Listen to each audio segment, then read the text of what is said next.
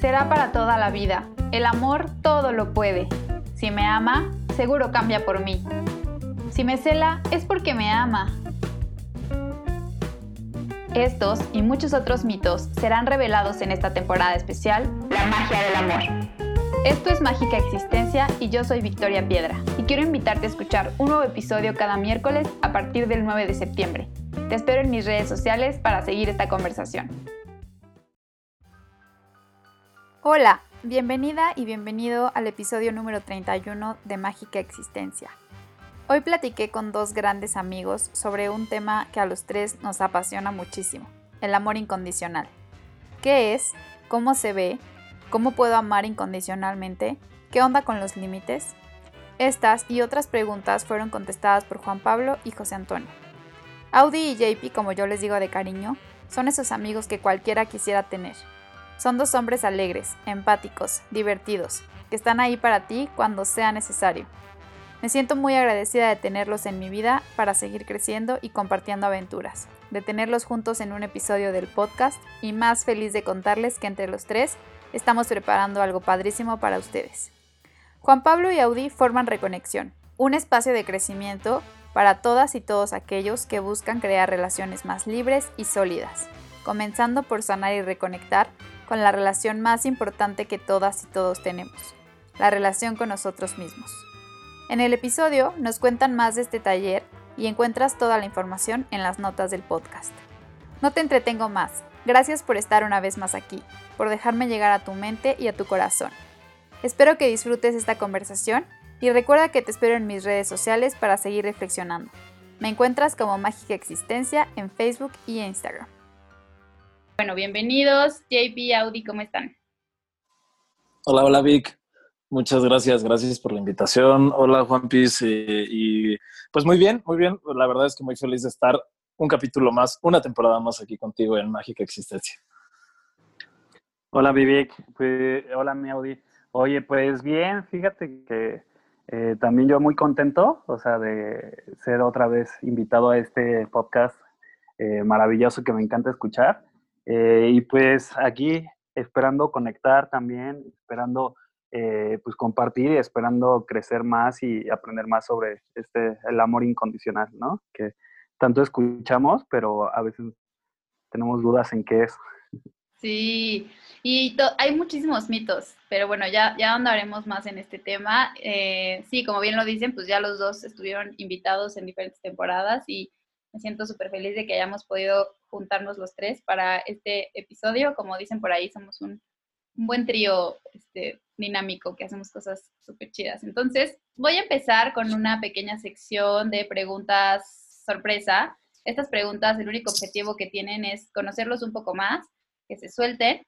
No hay respuestas buenas ni malas, contesten con lo primero que se les venga a su corazón. Entonces, la primera pregunta, quien quiera contestar primero, si quieren se van turnando, es, ¿Qué soñaban ser de niños? Ay, caray, ¿eh? lo bueno es que son preguntas para vernos, Juan Pablo. ¿Lo tienes? No, es que eh. realmente yo no me acuerdo que soñaba tanto de niño. Creo que, o sea, lo que lo, lo, primero que me acuerdo, o sea, bueno, que me vino a la mente es que quería ser carpintero. Mm. pero creo que era más grande que, que, de niño, pero sí como que siempre estuvo ahí ese espenita de ser carpintero, ¿no? Oye, qué padre. Por eso sigues trabajando con la madera. Justo, sí. ¿Qué haces ahora?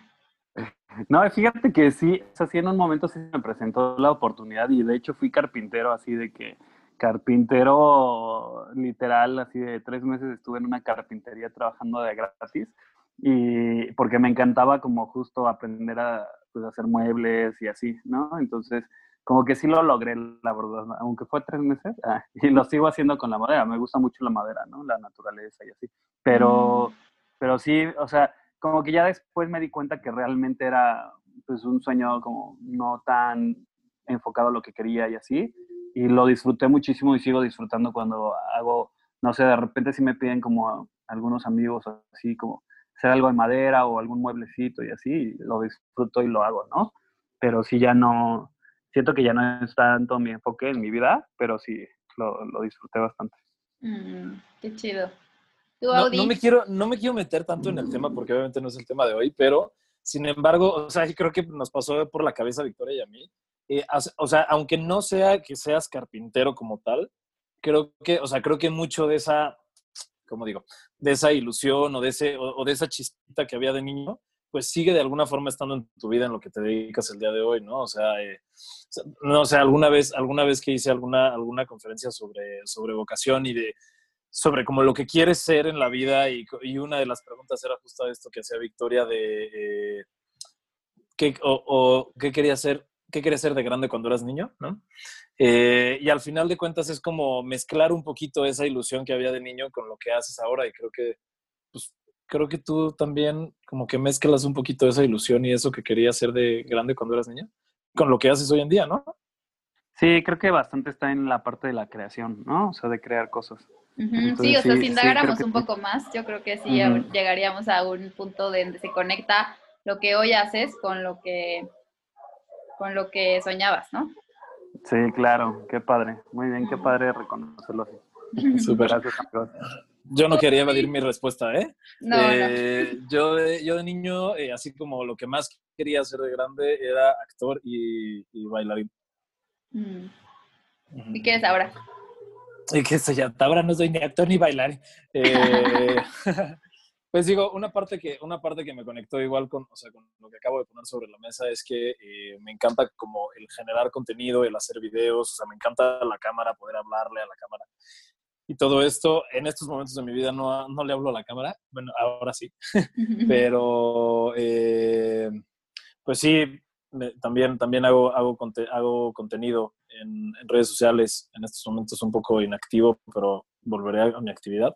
Y pues ahora me dedico mucho más a todo el tema del desarrollo humano con las personas, ¿no? Pero creo que también tiene mucho que ver, o sea, como, no sé, yo lo ponía sobre la mesa como esto de hablar en público y como de esta parte de, tener un escenario y un, y un público, valga la redundancia, eh, es parte como también de la actuación y todo esto. Entonces creo que de alguna manera mezclo. Hay, ya lo he platicado con Juan Pablo, eh, hay, hay, algunos, hay, hay algunas eh, como actividades que que no queremos dejar pasar y, volver a reconectar con eso que tiene que ver un poco con lo que me gustaba de niño, eh, como meterme a clases de baile y cosas así. Mm. Pero, ¿qué, hago ahora que pueda ser relacionado con eso de cuando era niño? Pues, pues esto de, tener una audiencia y, y hablarles y, hablarle a una cámara y etc. Sí, yo creo que va mucho con la comunicación, ¿no? O sea, como el transmitir un mensaje, el ajá, el poder como dialogar con alguien, o sea, como expresar algo, ¿no? Entonces está padre. Y justo también creo que también como lo, lo hacíamos con JP, si indagamos un poco más, también hay un tema ahí de conexión muy importante que tú encuentras en este tipo de, o sea, a través de la actuación, a través del baile, ¿no? O sea, porque es la forma en la que tú de pronto conectas con, con el mundo y es la forma en la que es tu approach con, con los demás, entonces está padre porque al final del día creo que es la, el mismo instinto, pero, pero desde acciones distintas, no sé. Totalmente, no, sí, totalmente. Y o sea, si te, o sea, si te das cuenta, y es, ya es a lo que vamos, nos vamos a meter en este tema. O sea, lo que, a lo que voy es, si, si realmente estás haciendo algo que te apasiona y, y lo, y, lo, y, lo hilas un poco con qué querías ser de niño, como tú dices, si, si, le rascas un poquito más te vas a dar cuenta que tiene un, o sea, que tiene un común denominador o que tiene un, una coincidencia, ¿no? Justo, justo. Cool. La siguiente pregunta es, Juan Pablo, ¿qué es para ti la magia? La magia. Buena pregunta. Ah, Mm, yo creo que la magia es cuando suceden las cosas, ¿no? O sea, cuando suceden, eh, se convierten como, mm, no sé, o sea, tus emociones expresan como la expresión de cualquier cosa, ¿no? O sea, cuando puedes ver también, o sea, la magia en ver las cosas bien, o sea, en de repente reconocer el amor que sí hay, o sea, reconocer lo que está a tu alrededor, siento que van por, o sea, hoy definiría la magia así, o sea, cuando hay una conciencia de lo que tienes en tu vida y de lo que hay y de lo que puedes hacer, ¿no? O sea, siento que ahí se convierte en magia todo lo que, pues al final lo que está en tu mente y lo que, con lo que vives, ¿no? O sea, cuando hay esta conexión de, de dos mundos, porque, o sea, como tu mundo interno con el exterior, ¿no? Y, y, y se, se, unen, entonces siento que ahí es donde sucede la magia, ¿no? porque al final si sucediera la magia y no te das cuenta de ella, no la aprecias, o sea, de nada serviría. Entonces, siento que es esta conexión de lo eh, interior con lo exterior. Así lo definiría hoy. Me gusta. Audi, ¿qué es para ti la magia? Muy bien. Eh, pues yo, yo, yo creo que la magia en este mundo es eh, conectar con personas que estén, o sea, cuando llegas a un nivel, a lo mejor no solo de conciencia, pero sí como, pues sí, a un nivel más mágico en tu ser, en tu interior, ¿no? De, de, conciencia, de responsabilidad y todo. Es, es, impresionante cómo la vida y obviamente pues las frecuencias electromagnéticas que tú transmites va haciendo que conectes con las personas que están como en una misma línea que tú, ¿no? Y entonces a mí, y creo que sí, ¿no? lo he platicado y afirmado contigo, eh, que la magia es como esta, esta conexión que de repente, de alguna manera mágica, sucede con, con seres igual de, mágicos. Me encanta. Eh, Audi, ¿qué le agradeces a la cuarentena? ¿Qué le agradezco a la cuarentena? El obligarnos a hacer una introspección crudamente honesta con nosotros mismos. O sea, es lo que yo le agradezco en mí y por las pláticas y las charlas que he tenido con, con diferentes personas, agradezco que, o sea, muchas personas, personas que, quiero mucho y que no habían hecho como una introspección, sacaron cosas muy interesantes de esta cuarentena. Entonces, agradezco esa introspección obligada. Te retiro, retiro obligatorio, le llamo yo. Eh, JP, ¿tú qué le agradeces a la cuarentena?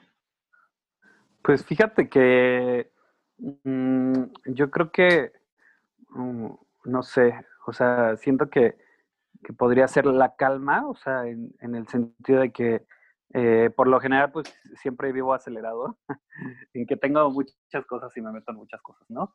Eh, pero creo que hoy en día, o sea, a pesar de que tengo las mismas cosas y, y como que hasta ah, un poquito más de proyectos de diferentes cosas, eh, creo que lo hago desde otro lugar. O sea, creo que la, cuarentena me dio justo esta introspección de, también, mm, no sé, tomar con más calma las cosas y, como que todo a su tiempo, ¿no? Entonces, siento que la cuarentena me ha, dado este mensaje de todo a su tiempo. Mm. Y que las cosas van caminando, o sea, estés, o sea, como acelerado, estés estresado o no estés estresado. Entonces, siento que mucho me ha dado esta también como, mm, como relax del estrés o la ansiedad que he llegado a vivir. Entonces he cambiado un buen en eso y, me siento como súper a gusto con esto. Mm, qué gusto. Eh, JP, ¿qué es algo que te daba mucho miedo hacer, pero con todo y miedo lo hiciste? Mm. creo que, eh, o sea, creo que no, no, no, no sé si es un miedo tan grande, pero sí me da miedo mucho hablar en público.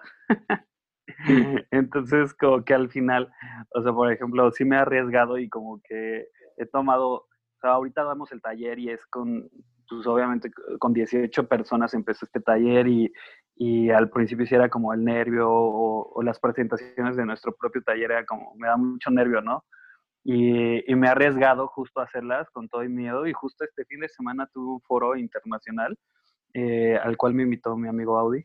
Mm. Muchas gracias amigo por también exponerme a estas situaciones, donde estaba súper nervioso y justo lo que decía es que tengo miedo, o sea, de, de, de no saber qué decir o de más bien como congelarme, ¿no?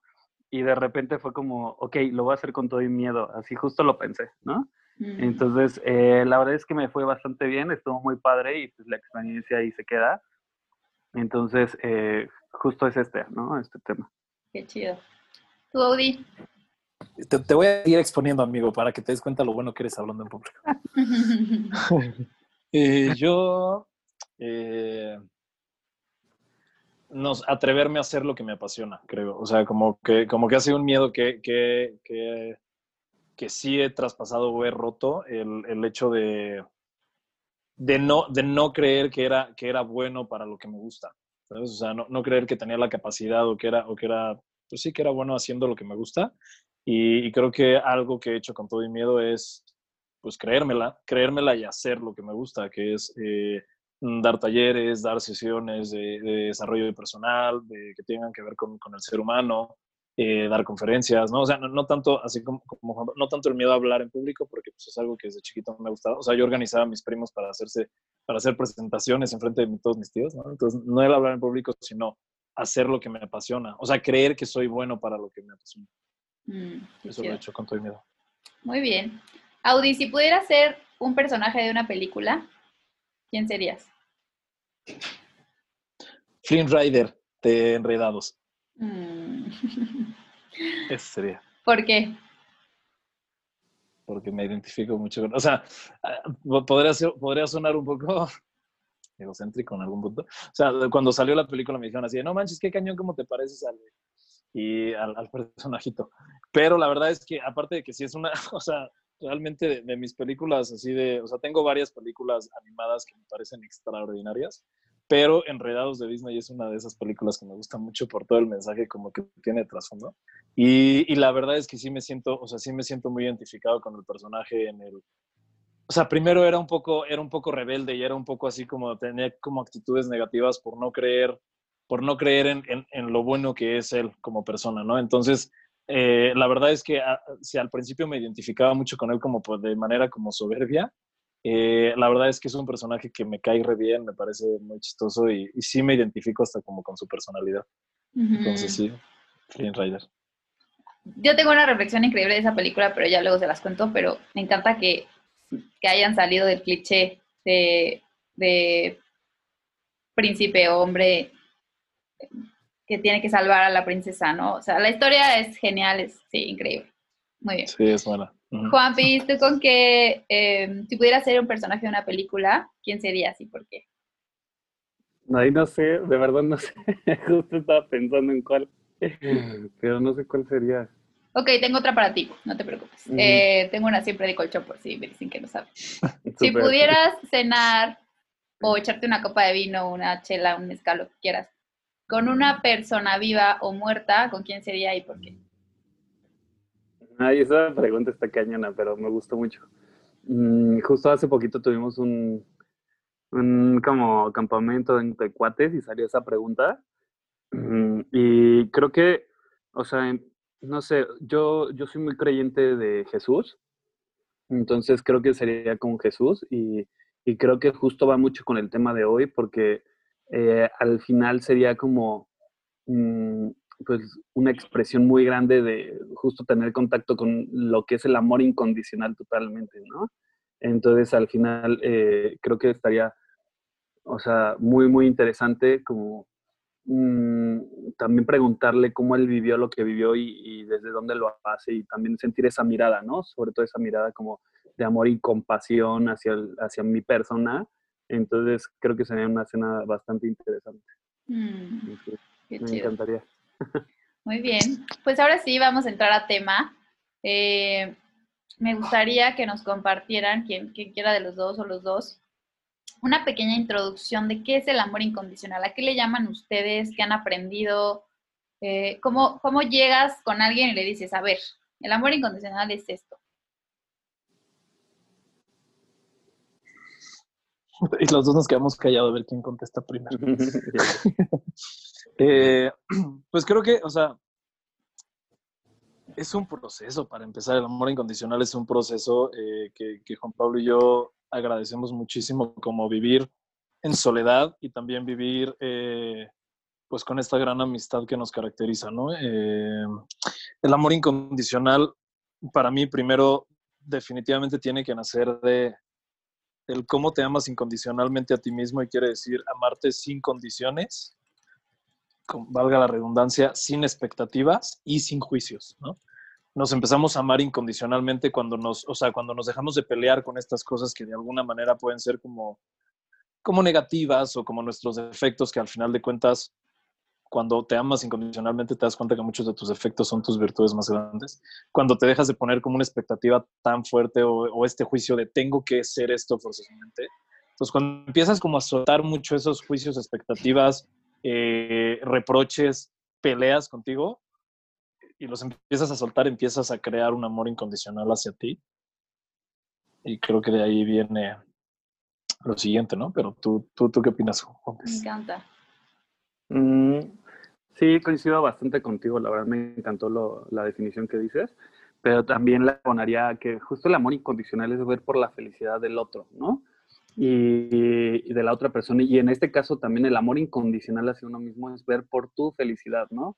Antes de estar como dándote palos o juzgándote o haciendo mil cosas, como saber que te amas a pesar de lo que pasa o de lo que haces o de tus errores o de lo que te, hace falta, ¿no? Y que te amas y que buscas tu felicidad. Entonces, y también así mismo, cuando amas al otro incondicionalmente, pues es buscar su felicidad, ¿no? Y, y no, no muchas veces, eh, o sea, no siempre es el amor incondicional, no es buscar la felicidad del otro antes que la tuya o sobre la tuya, sino que buscas o sea, buscas la felicidad del otro sin tener que meter otra implicación, o sea, sin tener que meter que no te estás amando a ti, ¿no? O sea, al contrario, te estás amando a ti y por eso decides amar al otro también, ¿no? Y buscas su felicidad, pero no va, no va como encima de la tuya, nunca, ¿no? Entonces... ¿Sabes, ¿sabes qué? No, no, no, adelante, Vika, No, que me encanta este punto porque justo el fin de semana platicaba con mi papá porque me decía él, y a ver ustedes qué opinan de esto, que no estaba en el script, pero se me ocurrió ahorita. Este, me decía él, a mí me sigue costando, me sigue mucho trabajo, costando mucho trabajo asimilar la epístola de San Pablo, la que se lee en las bodas religiosas, ¿no? Por la iglesia. Que, que, esta parte que dice el amor todo lo puede, todo, todo lo sana, todo lo supera, todo o sea, no me la sé muy bien, pero bueno, sé que, sé que habla como, como de esta parte, ¿no? Sí, es la pistola de San Pablo, ¿verdad? Mm, pero Sí, pero bueno, entonces él me decía, ¿cómo? ¿Cómo? O sea, ¿cómo? Entonces, ¿qué, ¿qué significa eso? ¿No? ¿Qué opinan ustedes de esto? Pues yo creo que, o sea, la verdad es que, o sea, teniendo como base esto en nuestro taller, pero más allá de nuestro taller, sino como nuestra forma de vida hoy, hoy, hoy por hoy, eh, la verdad es que hemos llegado mucho a la conclusión que, que, realmente el amor todo lo puede, ¿no? O sea, porque, y justo con lo que decía un poco Juan Pablo, conectando con lo que estás comentando, eh, al final de cuentas, ver por tu felicidad y por la del otro, o sea, no quiere decir, y, lo vemos mucho en, el taller, o sea, no quiere decir como ceder a todos tus caprichos o ceder a todas esas cosas que al final se convierten en adicciones, ¿no? O sea, ceder a ceder al, sexo no libre, sino al sexo libertino, al, alcohol, a la fiesta, o sea, ceder a todo eso no es felicidad, ¿no? Entonces, creo que vale mucho con lo que decía Juan Pablo de cuando ves por tu felicidad, es ver por tu felicidad con todo y esos, esos retos que, que, que te mereces, esas, esas pruebas que te mereces, ese esfuerzo que te mereces, y de esa manera, cuando ves por, por esa felicidad tuya, es mucho más fácil sin que te pese ver por la felicidad del otro. Y entonces, cuando vamos como viendo todas estas ramas que tiene este tema tan maravilloso, sí de repente han pasado cosas que, concluimos que pues la base es el amor, ¿no? O sea, que sí, el amor es, es el que todo lo puede. Sí, yo también coincido, o sea, la verdad se me hace muy certera que el amor sí todo lo puede. Eh, nada más como descubrir cuál es el amor que todo lo puede, ¿no? O sea, que realmente es este amor incondicional. Entonces, la verdad, o sea, es muy fácil decirlo, o sea, creo que no todos van a coincidir conmigo, pero justo cuando el amor no lo puede, entonces no es amor, ¿no? O sea, porque al final estamos hechos de amor y para el amor, o sea, y, al final, cuando tú ves por la felicidad del otro, el otro, o sea, sin querer nada a cambio, sin expectativas, sin estar cobrando o cuenta chiles, como le dicen. O sea, como que al final creo que, que sí el amor hace todo, ¿no? O sea, cuando una persona, o sea, ponte a pensar, cuando tú te sientes amado, o sea, crees que puedes todo, ¿no? Y, crees que puedes contra todo. Entonces, y, y así mismo, o sea, cuando el otro se siente amado, pues vas a ver que puede con todo y que puede contra todo, ¿no? Entonces, al final el amor es este también estado en el que nos sentimos pues sin necesidad tampoco de mucho.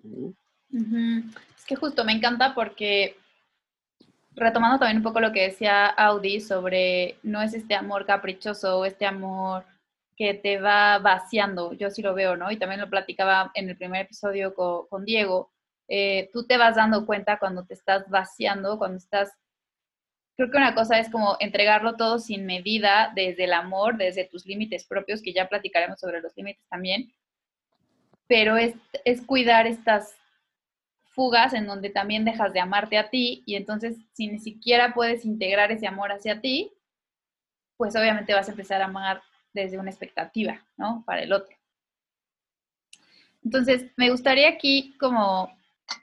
Oye, Vic, nada más, perdón, para reafirmar lo que dijiste, sí es de, o sea, es, es, la, es la carta que le hace San Pablo a los Corintios. Ah, y sí. sí habla, habla justo sobre, sobre eso. Ajá, justo. Y está, la verdad está súper bella. A mí se me hace un, un texto súper poderoso. Y obviamente entiendo cómo de pronto desde ciertas perspectivas se puede llegar a interpretar como todo en la vida, como esto que seguramente estamos platicando. Entonces, bueno, sí es, sí es como interesante y esto quería ponerlo sobre la mesa eh, en, en, este punto, ¿no? Entonces, ¿cuál consideran ustedes que, o que, que, ok, ya entendimos que es el amor incondicional? Cuando empezamos a amar con condiciones, con expectativas, eh, ¿cuál es el, la problemática o a qué nos empezamos a enfrentar en nuestras relaciones que empieza a detonar ciertos conflictos con nuestras, en las relaciones, y no nada más de pareja, sino en general.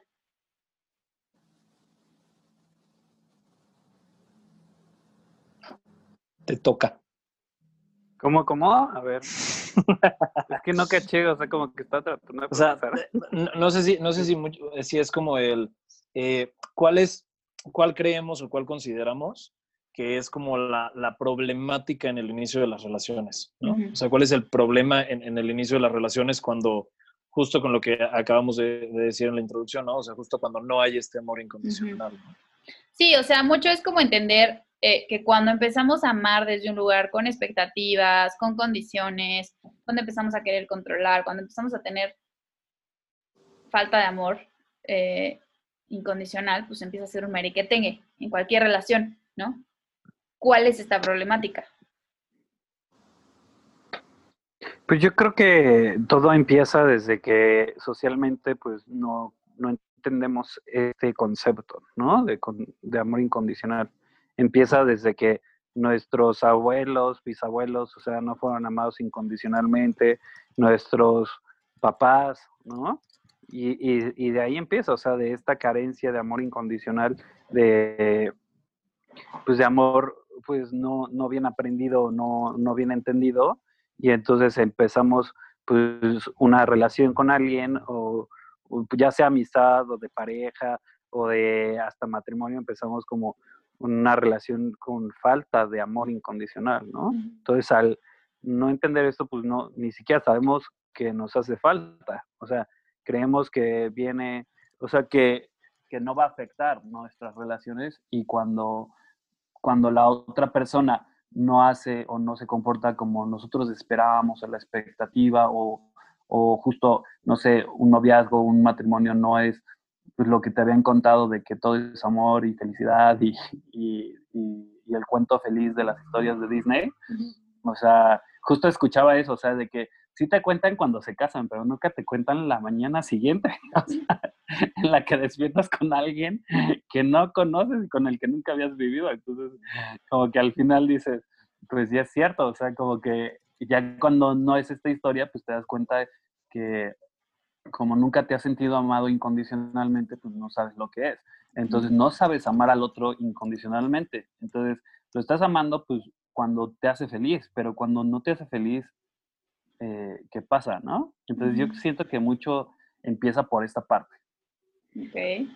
Yo creo, yo creo que como, como, dice, como bien dice Juan Pablo, eh, lo que sucede es que desde chicos, no desde chicos, y no, a ver, desde, desde chicos nuestros papás son como ir haciéndonos mucho a, a, su forma de ser y, y, más a su forma de ser es ir haciéndonos mucho a la expectativa que ellos tienen de, de, de, eso que viene en camino y de eso que está en la panza de mamá, ¿no? Y de, eso que se está formando es naturalmente y con todo el, el amor, eh, ellos ya empiezan a tener como toda una historia de, la vida de su hijo, ¿no? Entonces, eh, hija o hijo. Entonces, viene al mundo y, y, como dice Juan Pablo, de generación en generación ha sido muy formarlos a lo que queremos que sean o, o, o, nos, o los formaban a lo que querían que fueran y entonces, eh, sin querer, obviamente eso se impregna en el niño en el sentido de que, pues yo quiero que mis amiguitos sean como yo quiero que sean y yo quiero que mi círculo social quiero como yo quiero. Entonces, al momento de, no sé, a lo mejor en la secundaria, eh, prepa, eh, cuando empezamos a experimentar estas relaciones, es, yo quiero que mi pareja sea lo que yo quiero que sea, ¿no? Y entonces, y, esto parece muy inmaduro porque es en esa etapa muy inmadura, pero realmente va creciendo así y, y como lo decías en tu pregunta, o sea, coincido con él en que es como la, la, la primer problemática, ¿no? El, hay mucha frustración y hay mucha ansiedad cuando esa persona no es lo que yo quiero que sea. Y, y, lo he visto mucho eh, también últimamente de que a final de cuentas tenemos, tenemos esta idea de, bueno, sé que tiene esto y esto y esto cuando empieza como el enamoramiento o empezamos a conocer a la persona, pero esto, o sea, lo puede, sé que se puede cambiar, ¿no? Y sé que se puede modificar. Y es, no estás aceptando a la persona tal como es. O sea, neta quieres estar con esa persona. No, si quieres estar con esa persona quiere decir que no le quieres cambiar las cosas, ¿no?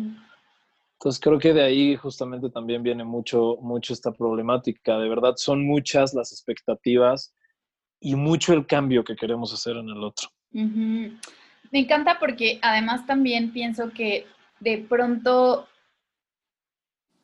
es, es este la problemática que nos hace ser como tan infelices, ¿no? O sea, yo, yo desde que hice el, episodio con Omar y Eli, eh, me compartieron una frase que se me hace ya así, de verdad, como, ya, o sea, wow, la fórmula es una pareja sana, sana al mundo, ¿no? Entonces, justamente la intención de hablar de estos temas es que probablemente sí, nadie nos enseñó a amar, que eso es una realidad, porque todos aprendimos como pudimos y con lo que pudimos y desde donde pudimos. Pero, ¿cómo realmente si empezamos a observar este tipo? Y ahora mi siguiente pregunta sería el tipo, las actitudes que tenemos cuando estamos amando condicionalmente, pero cuando no, perdón, sí, sí, con condiciones, este, cuando empezamos a fluir en este amor sin condiciones, cuando empezamos a entender este tipo de información, yo, yo, le, yo le, le decía a mi papá ayer en la comida, es como irle quitando las capas a la cebolla, ¿no? Porque es ir reconfigurando y resignificando ciertas palabras y ciertos conceptos que traemos aprendidos por un montón de años, ¿no? Entonces, ¿cómo me doy cuenta, cómo nos podemos dar cuenta que estamos, cuáles son estas actitudes, eh, que bueno, en, el libro nosotros las llamamos actitudes de obtener y proteger, ¿sí? Obtener y proteger. Sí. Pero también puse estas actitudes que, que me van limitando en el amor sin condiciones. Mira, ahorita que, ahorita que lo ibas diciendo, eh, o sea, creo que también estas actitudes de obtener y proteger, que, que, así les llamamos, ¿no? Eh, que así les llama eh, el autor del libro que tomamos nosotros como metodología para, justo para el taller que damos, que es Greg Baer, que es un autor que ya se los recomendaremos al ratito. Pero, eh, o sea, también vienen, de, también vienen como aprendidas de alguna forma, ¿no? O sea, también creo que estas actitudes de aprender, de, de, de estas actitudes de obtener y proteger son son chantajistas completamente, ¿no? Y entonces desde chicos, ¿cómo, cómo a lo mejor nuestros papás o estas primeras relaciones que vamos teniendo, por medio de ese chantaje, eh, logran conseguir que a lo mejor el niño se porte mejor o que el niño no haga esto y entonces así vamos, vamos, vamos viendo que esas actitudes funcionan para obtener un, justamente como lo dice, lo, lo que comentabas justo como las actitudes de obtener, para buscar un resultado, ¿no? Y entonces cuando queremos que la persona ceda, cuando queremos que la persona diga sí, cuando queremos que ya no nos diga nada la otra, nuestra pareja, hablando, hablando ahora que, pues ahorita que estamos hablando de relaciones, ¿no? Eh, pues sí, eh, ocupamos mucho estas actitudes de obtener y proteger para, para buscar un resultado que forzosamente queremos conseguir, ¿no? Y que no es no es lo que nos va a hacer felices o libres, pero como queremos que nuestras expectativas se cumplan, como queremos que la persona sea como queremos que sea, ocupamos estas disque herramientas negativas que son estas actitudes de obtener ficticios de lo que sería un amor verdadero, de, proteger lo que sería un amor verdadero, pero estás protegiendo al, ego, ¿no? Entonces, creo que ese es el inicio de, esas actitudes que son chantajistas para obtener algo que, que, al final no te, va, no te va a hacer feliz, ¿no? Y bueno, también Juan Piz creo que nos puede ayudar con, con cuáles son y como ahondar un poquito más en esto. Sí, eh, estas actitudes eh, son mentir, atacar, victimizarse, huir y aferrarse, ¿no? O sea, creo que mm, todos podemos encontrar estas como actitudes en nuestras vidas o sea, y podemos encontrarla, o sea, reconocerlo tanto exteriormente, o sea, en el otro, tanto interiormente, ¿no? O sea, cómo las podemos estar usando justo para obtener, pues, un disque amor, O sea, o obtener un, o protegerte del, del poco amor o el mucho amor que puedes llegar a tener, ¿no? Entonces, al final, creo que, o sea, ahorita traigo mucho una palabra que más que cambiar, o bueno, sí sería como cambiar, pero más que eliminar ciertas actitudes, siento que son editarlas, ¿no? O sea, traigo, estoy viendo como hay un, en Netflix, un, un, un, programa que se llama The Home Edit, algo así, que ordenan todos los espacios y así, y ellos la mencionan mucho como editar, o sea, no es que el espacio esté mal, no es que estas actitudes que tenemos eh, todas estén mal, ¿no? O sea, o todas no sean desechables y hay que reemplazarlas o cambiar o tirarlas y, buscar otras, sino simplemente hay que editarlas para qué las usamos, ¿no? Como el enojo, la ira, o sea, eh, el, el, enojo está para algo en nuestra vida, tiene un propósito, simplemente hay que editar el aprendizaje que tuvimos erróneo, o sea, que tal vez, no sé, usas el enojo para, mm, te enojas de todo con las personas, con tu relación, te enojas eh, por todo lo que el otro hace mal, o a tu parecer, y entonces este enojo pues lo aprendiste así, porque tal vez tu papá o tu mamá se enojaban todo el tiempo contigo o con su, o, con su pareja, o simplemente hay que editar para que esté el enojo, ¿no? El enojo tiene un propósito para indignarte por las cosas que no estén bien, o hasta contigo mismo, enojarte con tus actitudes que no te están haciendo bien, tus hábitos que no te están llevando a ningún lugar, y enojarte para cambiarlos, ¿no? Para evitarlos, para para buscar algo mejor. Entonces, al final, estas actitudes de, eh, de, las que estamos hablando, como de obtener y proteger, por lo general, lo único que llegan es al ficticio, ¿no? Y por eso no llenan, y por eso tenemos que a veces hasta atacar más o hasta mentir más y cada vez más y se vuelve un círculo vicioso en lugar de un círculo virtuoso, que al final, si entiendes que esta actitud te está haciendo daño y, y observas, por ejemplo, no sé, en qué aspecto de tu vida atacas, pues puedes analizar si sí te está llevando a lo que quieres obtener o te está limitando de lo que quieres obtener, ¿no? Entonces, si al analizas y entonces empiezas a editar el uso que haces en tu vida del, del ataque, pues entonces te puedes dar cuenta que, o sea, eh, puedes empezar a cambiarlo por un círculo virtuoso en el que eh, al omitirte de atacar, pues puede ser que la persona ni siquiera tenga que atacarte o no tengas por qué defenderte, ¿no? O sea, muchas cosas así. Y sobre todo en las parejas se da mucho esto, ¿no? O sea, atacas y te defiendes y mientes y huyes y te victimizas y, y te aferras, ¿no? A, la persona, te aferras a la idea que tú tienes de esa persona.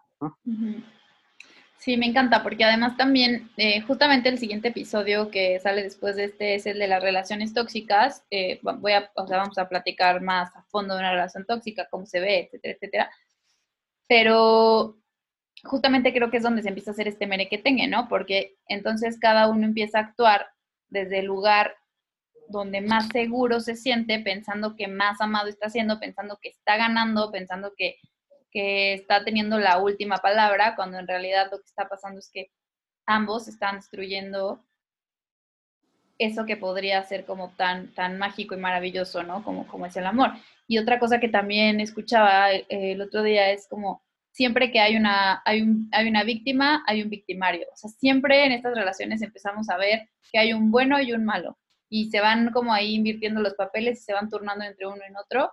Y entonces es un círculo justamente vicioso de donde es muy difícil empezar a salir. Sí, claro. O sea, por ejemplo, si hay ataque, pues hay defensa, ¿no? Entonces, o sea, sí, claro, siempre tiene como su contraparte, ¿no? Entonces, eh, y, al final lo que dices es como, está evitando el flujo de amor totalmente esto, ¿no? O sea, el flujo de, que, viene también con, lo que platicamos de, ser tu verdad, ¿no? O sea, al final mm, lo que queda oculto es tu verdadero sentir y, y pones, antepones una actitud para defenderte o para protegerte o para eh, justo ir por ese amor, pero arrebatándolo casi, casi, ¿no? como, y al final, como no es genuino, pues no llena, o sea, se vuelve un ficticio. Y como, nada más como para cerrar esta parte de, tu pregunta, Vic, sobre las actitudes, bueno, al final, para los que nos están escuchando, eh, son, como bien lo decía Juan Pablo, son mentir, atacar, victimizarte, huir y aferrarse. Y aferrarse, cinco, y aferrarse. Entonces, eh, a final de cuentas, como, como bien lo dicen, como se hace un círculo vicioso y eso es lo, que, lo, peligroso que, provocan estas actitudes, que son viciosas, o sea, que se convierten en vicios que no nos damos cuenta que tenemos todo el tiempo. Y, al final no logran, o sea, como, bien decían, no logran, no logran algo, algo, algo real, algo, algo sostenible, algo, algo que, que perdure, como es el amor, el amor real, ¿no? Al final, tú estás buscando ser feliz con tu pareja, pero si no te das cuenta que estás que estás actuando desde, este, desde estos lugares, nunca vas a encontrar esto, ¿no? Y, siempre vas a querer más y vas a querer más, como lo hacen todos los vicios, ¿no? Siempre quieres más porque no, no te llena nada, ¿no? Entonces es, es lo difícil, pero como, como decía Juan Pablo y me pareció muy interesante, o sea, ¿cómo cambias este chip o cómo, cómo quitas? No peleándote cuando reconoces que a lo mejor atacas mucho, no peleándote cuando reconoces que eres víctima, sino decir, ok, acepto que llevo, eh, no sé, veintitantos años, eh, treinta y tantos años siendo víctima. Y este ha sido el lugar desde, desde donde he aprendido a obtener ciertas cosas, aunque sean ficticias. Ok. ¿No? O sea, eso es lo que también decían ustedes, de, también es aceptar tu verdad y solamente desde ahí te puedes comenzar a mover, ¿no? Sí, justo, y es a lo que, a lo que quiero pasar ahorita, ¿no? ¿Cómo, ok, ya me doy cuenta que estoy actuando desde de, estas actitudes, ¿no? O sea, que aquí me gustaría como a lo mejor poner un ejemplo. Eh, no sé, por ejemplo, con, cuando me puedo dar cuenta que estoy huyendo, ¿no? A lo mejor tengo una, tengo una conversación difícil, tengo una conversación donde, sé que a lo mejor no puse mis límites, donde ataqué, donde tal. Muchas veces se ve esto en una persona que termina una conversación o una discusión y se sale de su casa o se baja del coche o ya manda la fregada la relación. Eh, esto sería un ejemplo ¿no? de, de un puso un acto de obtener y proteger, ¿no? Porque ¿qué va a pasar después? Acto seguido, la otra persona te va a hablar, te va a decir que la perdones, que todo está bien y que vamos a echarle ganas. Y entonces empezamos a, caer, ¿no? O sea, creo que es muy importante que, podamos contextualizarlos cada uno de estos, igual y no nos da tiempo de contextualizar todos, pero sí es importante para mí que, sepamos que sí de verdad. ¿Qué significa cada una de estas sí, que están ahí, este, como que no, como que sí, ¿no? Sí, claro, o sea, por ejemplo, ahí con lo que mencionabas, o sea, también está el, el huir, ¿no? El huir y lo que obtienes es justo, o sea, e, esta parte pues de, de, ficticio y de manipulación sobre todo, o sea, se pueden convertir, todas estas actitudes se convierten en una manipulación, por así decirlo, ¿no? O sea, eh, podemos empezar, por ejemplo, con el atacar. Eh, el atacar eh, es cuando tú, por ejemplo, pues le gritas a alguien, ¿no? O lo atacas con, eh, pues diciéndole cosas ofensivas o cosas que sabes que le duelen, tal vez no son tan ofensivas, pero sabes que él trae un tema con algo y, le dices eso, ¿no? Entonces, eh, también el ataque pues puede ser muy silencioso, ¿no? O sea, muchas veces atacamos silenciosamente y desde el silencio o desde eh, lo, lo, que sabes que lastima a la otra persona, ¿no? Entonces, y eh, pues lo que obtienes, o sea, tratas, por ejemplo, cuando te sientes chiquito, lo que haces es atacarte para retomar tu poder, ¿no? Entonces, eh, cuando alguien más te hace sentir, pues, juzgado, eh, que, que, no estás bien, o juzga tu persona o tus actitudes o tus acciones, por lo general atacas, ¿no? Me encanta, sí.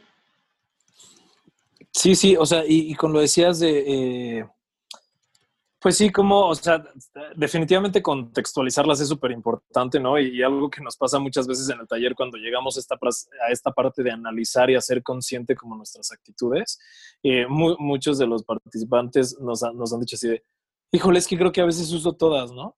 O cuando también vemos para ver y ser empáticos con la otra persona o con nuestra pareja o así, no manches, es que también usa todas. Sí, hay veces que de verdad aprendemos a usar todas porque ¿Por qué es tan grande nuestra necesidad de sentirnos amados?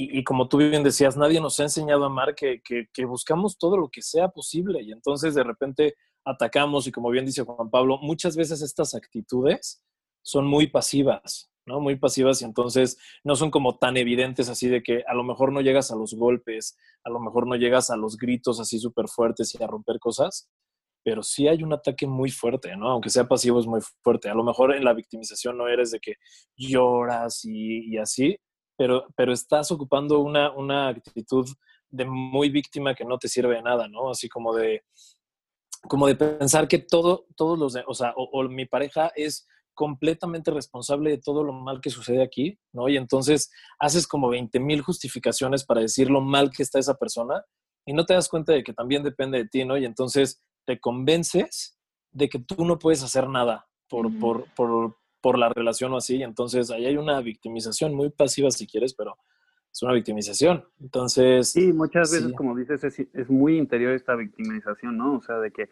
aunque no lo expreses, o sea, es como de que, ay, ¿por qué a mí me tocó un esposo así de egoísta? O, o ¿por qué a mí me tocó? O sea, todos los demás tienen eh, su pareja perfecta y la mía es, eh, pues no, no salió tan buena, ¿no? O, o no me da detalles o muchas cosas donde te victimizas y dejas de ver lo tuyo, lo que a ti te toca. O sea, ¿cuántas veces no se da esta situación de que no me das detalles y tú cuándo le das detalles, ¿no? o, o, muchas veces de que sí le das detalles y el otro no te da detalles, pero al final como que le das detalles por obtener estos detalles, ¿no? No porque realmente lo hagas desde porque eres detallista y porque te encanta ser detallista y no te importa si te dan detalles o no, simplemente lo haces porque así es tu forma de amar. Entonces, eh, o sea, por ejemplo, mentir es una de las más silenciosas también, ¿no? O sea, porque muchas veces la mentira es muy evidente, pero muchas veces, o sea, por ejemplo, en las parejas se da mucho el, el de que, no sé, los errores, ¿no? Es, de que pues cambias el foco o te piden que pagues algo y pues la verdad es que se te fue, eh, se te fue y entonces te inventas cualquier excusa, ¿no? Ay, es que no, estaba cerrado ya desde ahí es esa mentira, o sea, es para no obtener un regaño o no obtener, eh, o, tal vez ni siquiera sabes cómo cambiar el foco o, en dónde pagar ese recibo.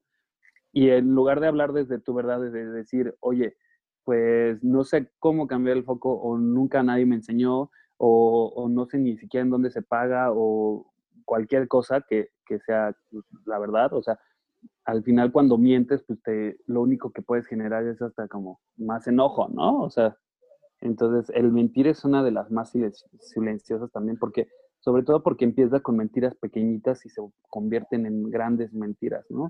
O siempre estás como eh, tratando, por ejemplo, en mentir, eh, siempre estás tratando de solo dar tu mejor cara hacia, hacia tu pareja, hacia eh, las personas, y entonces mientes de lo que realmente eres. Entonces, este sobre todo te evita que las personas te, te puedan amar incondicionalmente porque solo van a amar la cara que tú les presentas. Y entonces, como a ti te da tanto miedo ser tú, ¿verdad? empiezas a mentir sobre quién eres, sobre que te enojas, sobre que eh, atacas, sobre que muchas cosas, y la gente mm, mm, solo ama el, la falsa persona que estás mostrando porque no está completa, ¿no? Y entonces cuando tú, por ejemplo, sueltas esta actitud de mentir y te muestras tal y como eres, ahí puedes ser amado incondicionalmente y sabes que las personas te aman a pesar de tus errores o, eh, fracasos o a pesar de, lo que sea, ¿no?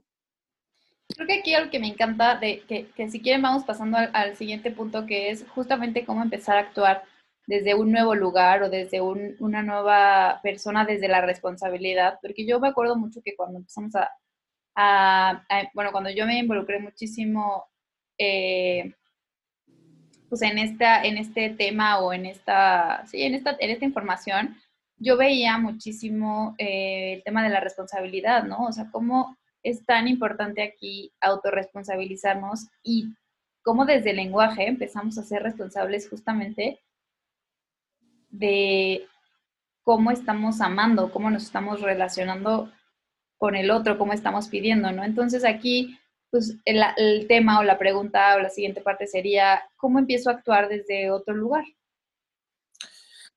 Eh, nada más paréntesis rapidísimo antes de, continuar y justo con la, pregunta que hice, o sea, continuar con la pregunta que, que ahorita haces, Vic, pero ahorita que estabas comenzando, digo, comentando de cuando tú empezaste como a ver todo esto, me acuerdo. Victoria fue parte de los inicios de Reconexión, porque, o sea, ahorita estaba pensando, ella, ella, ella formó parte como del grupo 0.1 de Reconexión cuando empezaron los inicios de, esta, de, este, de este maravilloso propósito y, objetivo que, que tiene reconexión, que es, que es lo que llevamos Juan Pablo y yo. Ay, sí. Entonces, y, y fue muy padre la verdad cómo empezar. Entonces también con Victoria empezamos todo este camino de, de amor incondicional. Y volviendo un poco a tu pregunta, Vic, de, de cómo comenzar a actuar desde, desde, otro lugar, pues creo que, creo que lo venimos comentando eh, durante todo el capítulo y es atreverte primero que nada a ser tu verdad, ¿no? O sea, lo que decía Juan Pablo, qué, qué aterrados estamos de mostrarnos al otro por no por creer que no vamos a ser amados, ¿no?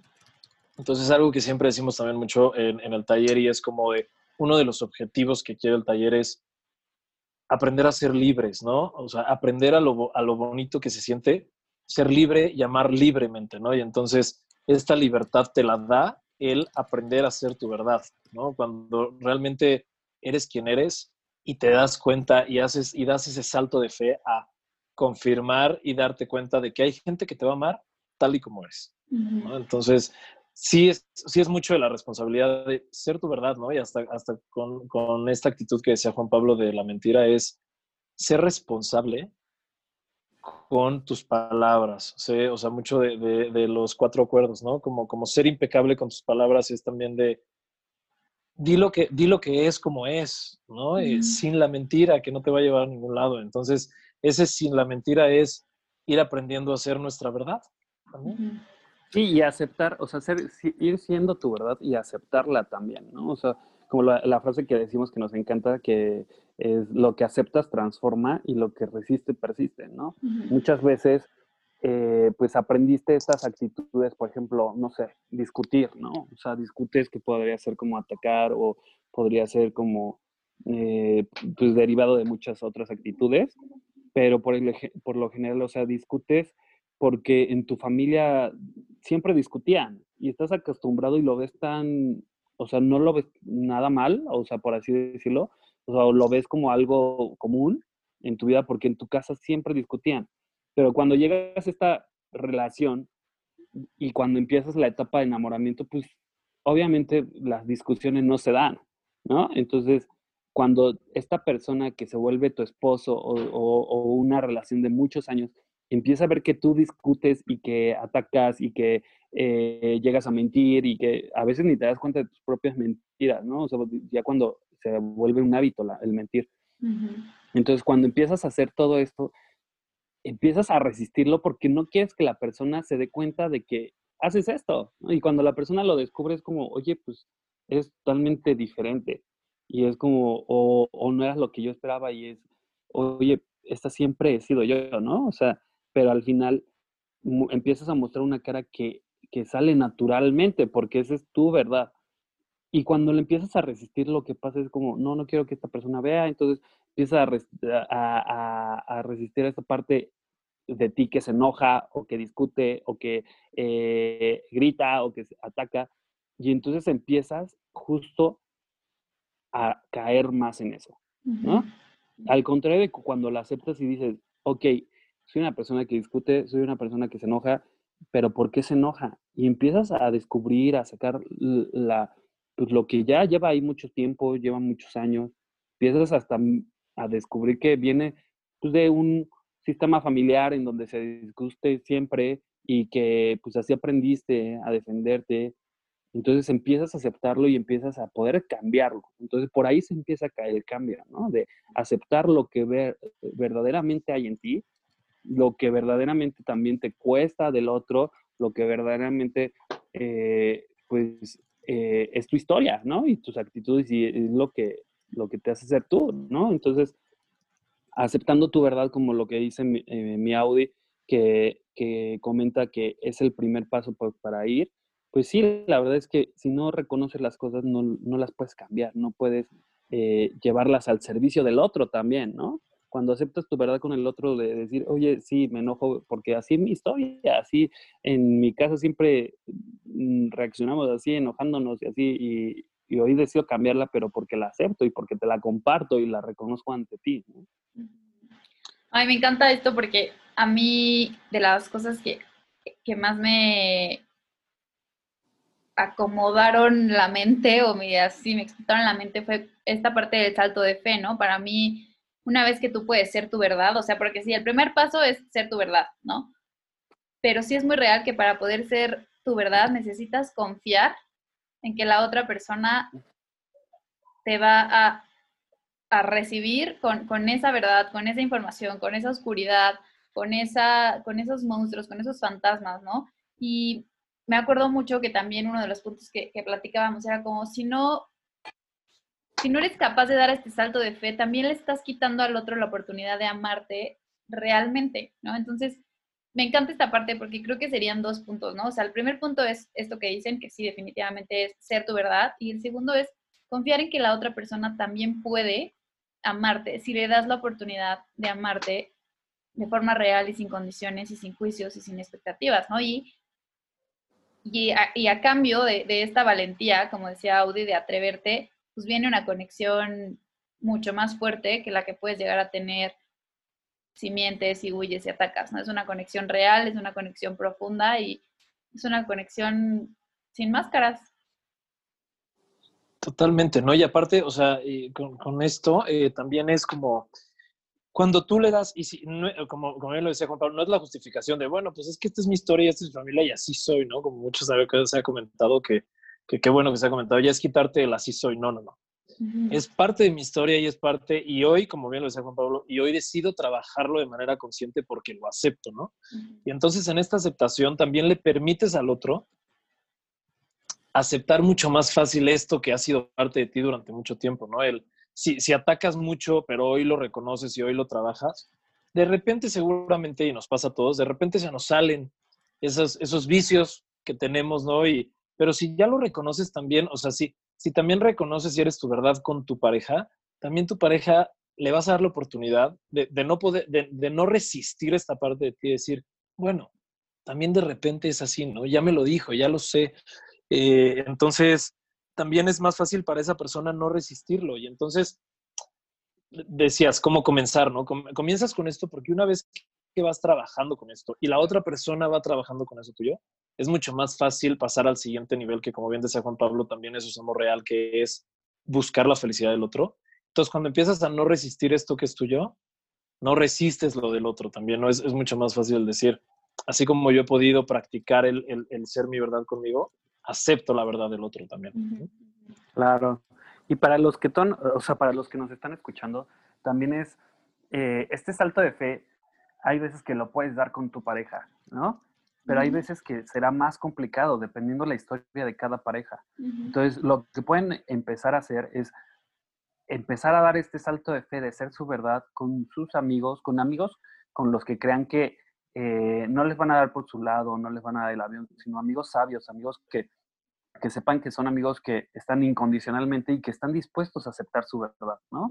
Porque muchas veces como que el salto de fe lo intentamos con, con no sé, o sea, dando como eh, ya saltos suicidas y los haces con personas que sabes que su respuesta no va a ser la mejor o no va a ser positiva y, y que al final tienes que ir practicando cómo ser tu verdad, cómo decir tu verdad, eh, de tu sentir, de tus actitudes, de, de, de, tus heridas, ¿no? O sea, de muchas cosas que hay ahí atoradas y empezarlo a hacer con amigos, eh, con un amigo en un cafecito y después vas dando saltos de fe, practicando hasta que puedas hacerlo con quien crees que debas de hacerlo, ya sean con las relaciones que hay que sanar eh, tóxicas, puede ser con familia, con hermanos, con papás y, y hasta con, y con tu pareja, ¿no? O sea, que, que creo que es eh, esta relación que tanto nos importa de eh, también como ir puliendo para, para que se vuelva cada vez más fuerte, cada vez más sólida, cada vez más incondicional.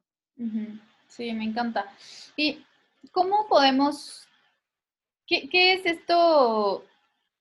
Ok, una vez que doy este salto de fe y ahora empiezo como a hacer peticiones amorosas, empiezo a, poder expresarme desde otro lugar, ¿no? Sí, cuando ya, cuando ya empiezas a aceptar también al otro, ¿no? Y, con todo lo que tiene. Exacto. ¿Qué pasa después, no? Viene este tema de empezar a poner límites mucho más sanos, límites desde el amor o este tema de la ley del espejo. Entonces, compártanme un poco ahí de este tema. Porque es, porque es importante esto que comentas, Vic, porque, porque muchas veces, y nos, y nos pasa también en el taller, nos pasa con la gente que llevamos en seguimiento y así, nos pasó yo creo que a nosotros mismos al inicio, yo creo que a los tres, los tres lo vivimos, de repente este, este, conocimiento de este, este, este estado de conciencia que vas creando de, de acéptate y así como te aceptas, acepta al otro y, no lo ataques y no, no, le tenga, no le pongas expectativas y todo este conocimiento de repente llega un punto en que la conciencia te puede decir así como de, ay, pues literal ponte de tapete y que el otro haga lo que quiera, ¿no? Porque no le puedes decir nada, ¿no? Entonces así como, o sea, ¿no? Y entonces ahí se puede confundir un poco esta parte, ¿no? No se trata de eso, o sea, no se trata de ponerte de tapete, es como, como bien lo decíamos, desde primero el amor a ti y saber lo que, lo, cómo te respetas a ti mismo, cómo respetas al otro. Y el, y el respeto del otro y a ti al mismo tiempo también requiere límites. También requiere límites donde sabes que si dejo al otro sobrepasar o, o bien, o bien dicho, eh, alguno de los dos lo dijo hace rato, como pasar sobre ti, o sea, si dejas al otro pasar sobre ti, una, no lo estás amando, porque eso no es amor, y no te estás amando a ti. Entonces, si en la ecuación primero no te estás amando a ti, es imposible que lo que des es amor, ¿no? Entonces, por eso es importante como estos límites. Límites es el amor. ¿Cuáles son los que yo, ahorita, ahorita Juan, eh, Juanpa nos compartirá? Yo, ¿qué, ¿cuáles son los que creo que, o sea, dónde empiezan los límites con amor?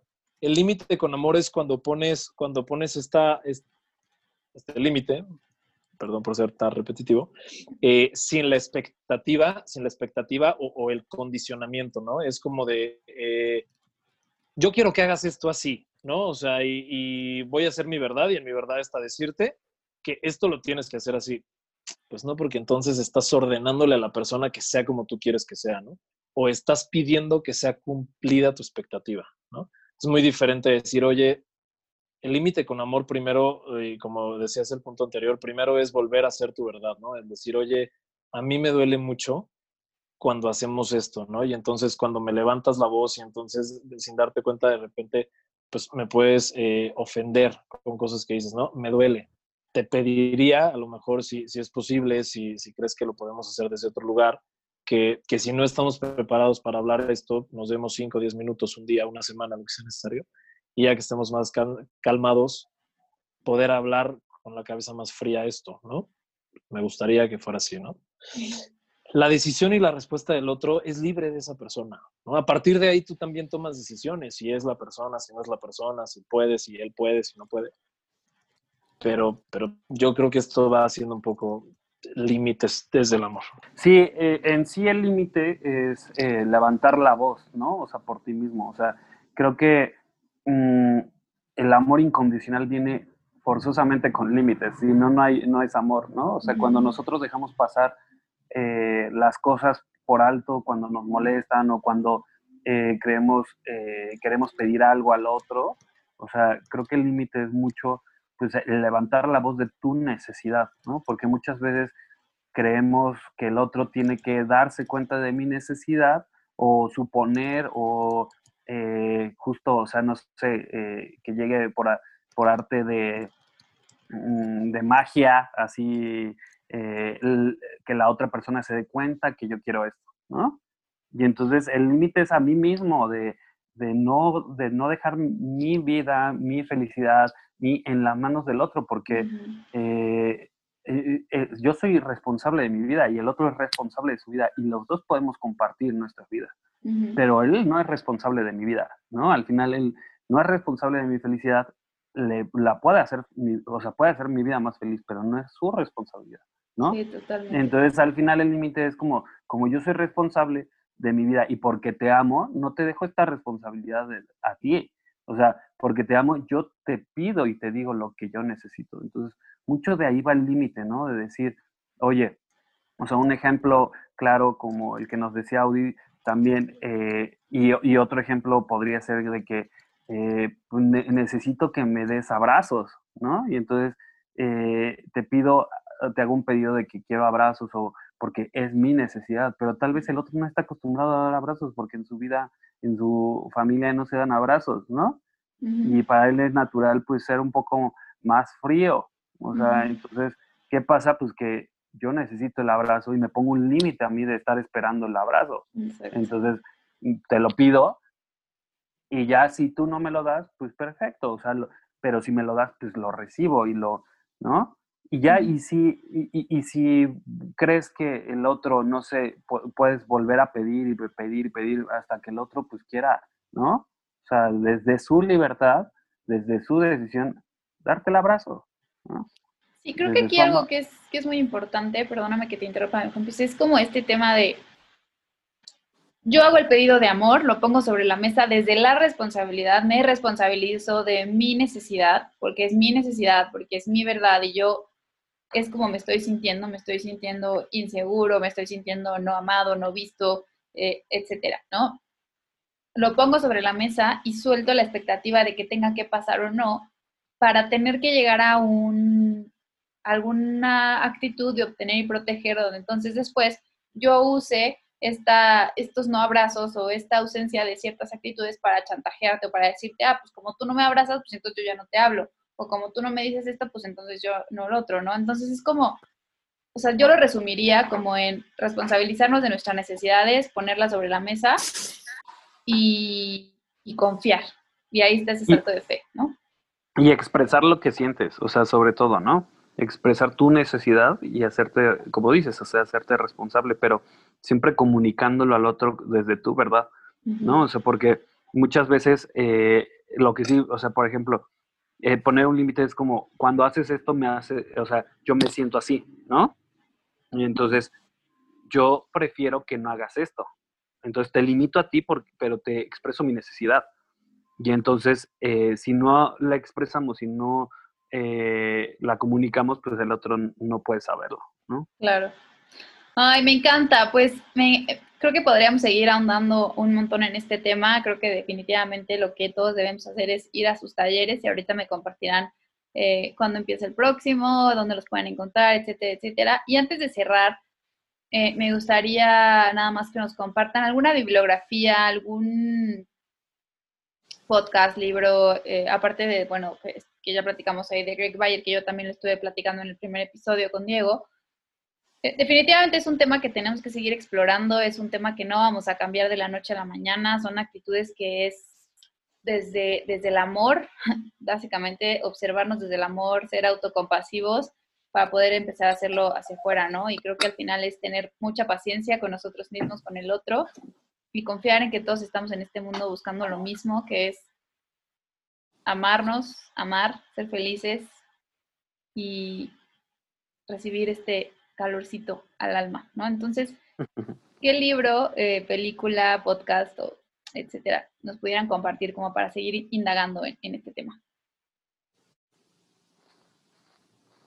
Yo, yo, uno que les puedo recomendar que a mí se me hace excelente para este tema, eh, es uno, es un libro que se llama El poder de la mirada a favor del encuentro, de Carla Mezcua, lo pueden encontrar en Amazon. Y este libro, o sea, está excelente porque justo te hace ver como, eh, la mirada que tengas hacia el otro, o sea, puede o destruirlo o puede construirlo, ¿no? O sea, ayudar que el otro eh, pueda hasta soltar sus ficticios, pueda soltar sus actitudes o pueda ir en búsqueda de este amor incondicional o, y, querer darlo y querer tenerlo, ¿no? Entonces, eh, me encanta este libro, se lo recomiendo muchísimo. en lo personal es un libro que a mí me ha cambiado muchísimo la vida y me ha, me ha, ido, o sea, me ha, me ha, animado y me ha motivado a esta búsqueda de siempre cambiar mi mirada hacia el que el otro justo, o sea, está en búsqueda de esa felicidad y que lo que hace no es desde su maldad, sino desde esta falta de conocimiento de, de las cosas, ¿no? O sea, de, de falta de cómo obtener amor, de falta cómo, de cómo hacer las cosas. Entonces, mm. eh, esa es mi aportación. Me encanta, gracias Juan ¿Tú, Audi? Pues creo que, creo que también, creo que también eh, reafirmo con Juan Pablo, de verdad es un libro que recomiendo muchísimo, eh, el, de, el de Carla Mezcua, El poder de la mirada, o sea, nos ayuda muchísimo a esto, a, a no ver con juicio, sino desde el amor a, la otra persona es, o sea, se complementa muchísimo con el libro que creo que como nos dijiste desde el primer episodio recomendabas, o sea, Amor Incondicional o The Real Love de Craig Baer es magia. Señores, señoritas que nos están escuchando, léanlo. Eh, el poder de la mirada de Carla Mezcua es otro maravilloso que se complementa muy bien con este, con este primero del amor incondicional. Eh, también está, o sea, uno que a mí me gusta mucho, que también lo complemento mucho, es La Maestría del Amor de Don Miguel Ruiz o de Miguel Ruiz. Eh, la maestría del amor es, es buenísimo libro también y, habla de todo esto, a finales de, de, aprender a cómo amar incondicionalmente, ¿no? Y también es muy bueno. Y película, una, una que Juan Pablo y yo como que trabajamos en el taller ahora, ahora que estuvimos en cuarentena y encerrados, eh, desde esta visión de ser tu verdad y de amar desde ese lugar, es eh, Wonder, o, mm. que ya está en Netflix, ¿no? creo que con este, o sea, viéndolo desde este amor incondicional, es una película que, que, da mucho, que da, mucho mensaje. Mm, me encanta, siempre chillo cada vez que la veo. Sí, sí, es muy pero, pero es muy buena.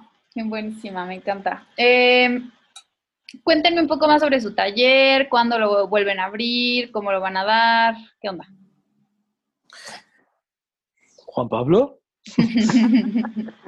El taller lo hacemos cada, eh, como hacemos dos talleres al año, entonces dura cuatro meses el taller. Eh, el próximo estaría empezando a finales de enero, lo, más probable es que sea a finales de enero. Eh, por ahí yo creo que ve todavía, o sea, como se ha mantenido reconexión como en recomendación, no hemos tenido la necesidad de, eh, y también ni el tiempo de generar redes sociales o página o así. Entonces, por ahí yo creo que vamos a estar creando un Instagram y te lo vamos a, te vamos a pasar el, link y nos pueden buscar por ahí, ¿no? O sea, ya ahí vamos a ponerles algo de material para que puedan eh, checar algunas cosillas o pensamientos, eh, lecturillas o lo que sea, recomendaciones. y ya, pero por ahí nos pueden escribir y, ya bienvenidos a todo el que crea eh, que quiere ir más, por más. Este taller no solo es para eh, quien tiene problemas en su relación, ¿no? Sino que quiere llevar su relación a otro nivel. Por lo general no recomendamos que sean pareja, o sea, que los dos estén en el mismo grupo, eh, pero sí recomendamos que los dos lo tomen, ¿no? Entonces, en diferentes tiempos o posiblemente ya en, en, en, agosto del siguiente año ya estemos abriendo dos grupos por semestre. Okay. Sí, ahorita, ahorita ya estamos terminando, terminando una generación que termina en noviembre. Como bien dice Juan Pablo, el siguiente empieza en enero. Les haremos llegar toda la información. Próximamente estará Reconexión estará en redes sociales. Y eh, como bien decía Victoria, dura cuatro meses. Las sesiones, las sesiones duran aproximadamente dos horas. Tratamos de hacerlo, la verdad, en, en la tarde, en la tardecita, en un horario que le quede como bien a la mayoría de las personas que ya estén un poco desconectadas, ¿no? Entonces, las sesiones son una sesión por semana porque lo que menos pretendemos es que el taller sea pesado y sea un lugar donde la gente disfrute de conocerse y conocer también a, sus relaciones. Y bueno, nada más era para agregar, pero así está. Muy bien, muchas gracias. Pues para cerrar esta increíble entrevista, eh, quisiera preguntarle si tuvieran que escribir un mensaje y echarlo en una botellita que van a lanzar al mar, a ver a quién le llega, ¿cuál sería? Eh, si quieres, Juanpis, tú primero. Mm, no sé. otra, otra botellita diferente a la, a la botellita del primer podcast que de la, del primer. Sí, tú, tú otra, porque ya te tocó esta pregunta de la vez pasada. Ah, Juan, Pablo, Juan Pablo no se la habías hecho. No. no. a ver. Voy a, buscar otra botellita. No sé, está, está bien buena la pregunta y me gusta, me encanta. Mm.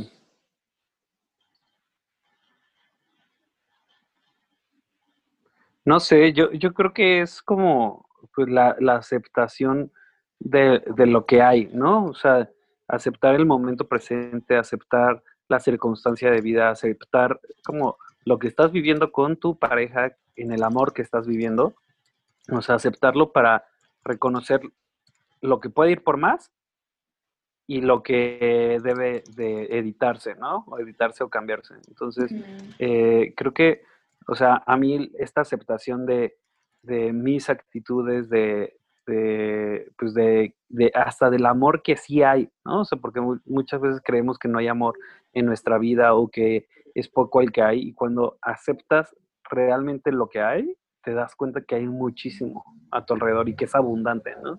Entonces, como que lo que acepta transforma y lo que resiste persiste, ese sería como mi mensaje. Y entonces, eh, pues sí, la lanzaría al mar con todo gusto. Mm, muchas gracias. Yo, yo pondría, eh, atrévete a dar el salto de fe a que la gente puede amarte siendo tu verdad. Mm, me encanta. Pues mil gracias a los dos por su tiempo, por su magia. Eh, me consta de primera mano que son seres mágicos y me siento muy agradecida de tenerlos en mi vida, de seguir creando cosas, de seguir conectando, colaborando. Eh, hacen este mundo mágico. Gracias. Muchas gracias, Mirik. Muchas, muchas, gracias, gracias